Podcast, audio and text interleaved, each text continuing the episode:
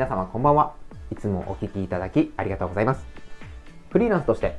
複数社、営業、SNS、経理、人事などを代行しています、翔です。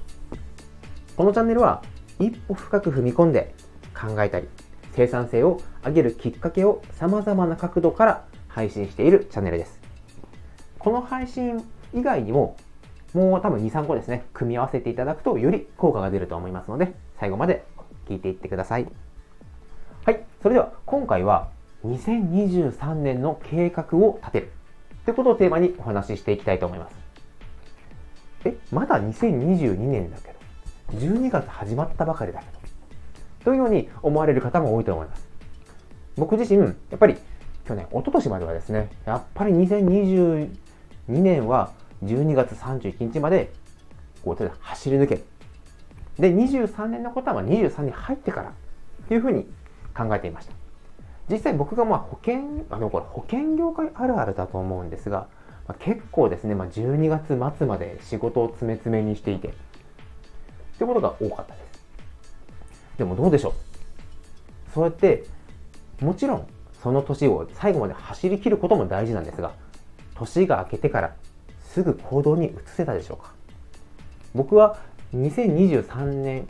ではないですね、あ、まあ、年を明けてから計画を立てると、結局その年が明けてからゆっくり時間をかけてまた計画を練っていくので、結局動き始めるのが1月末とか2月とか、なんとなくこう1月がもったいないなというような年がもうほぼほぼだったんですね。実際に、まあ、年明けっていうわけではないんですけど、保険業界あるあるとしては、3月はもう本当に、本当に戦場というか地獄と言いますか。保険の決算がもう3月決まっているので、その3月に向けて生命保険とか、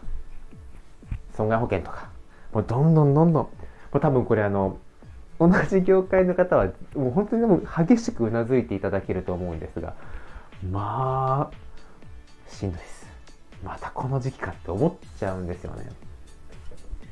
じゃあ実際その3月いっぱいまで目いっぱい駆け込んで終わった。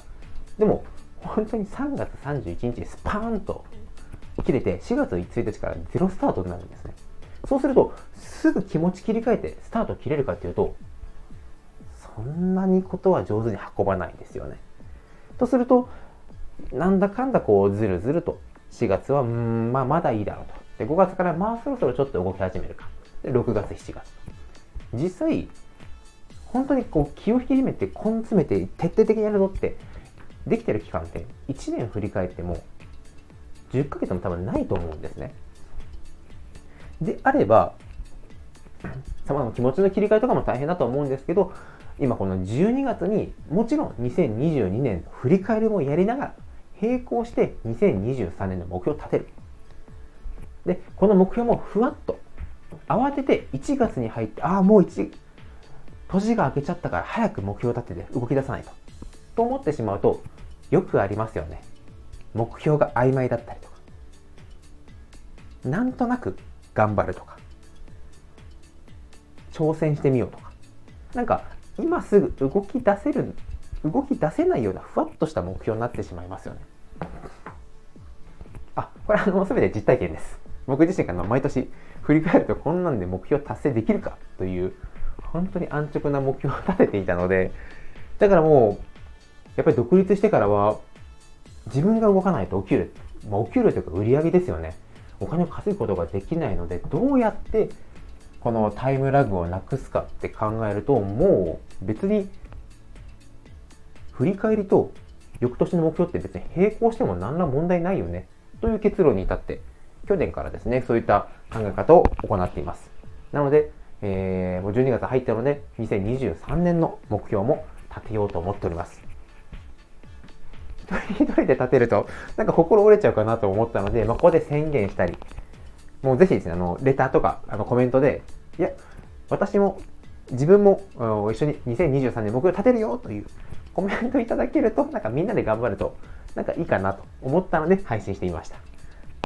えー、1人はなかなか難しいかなって思う方はぜひ一緒に12月、もう今月中に振り返りと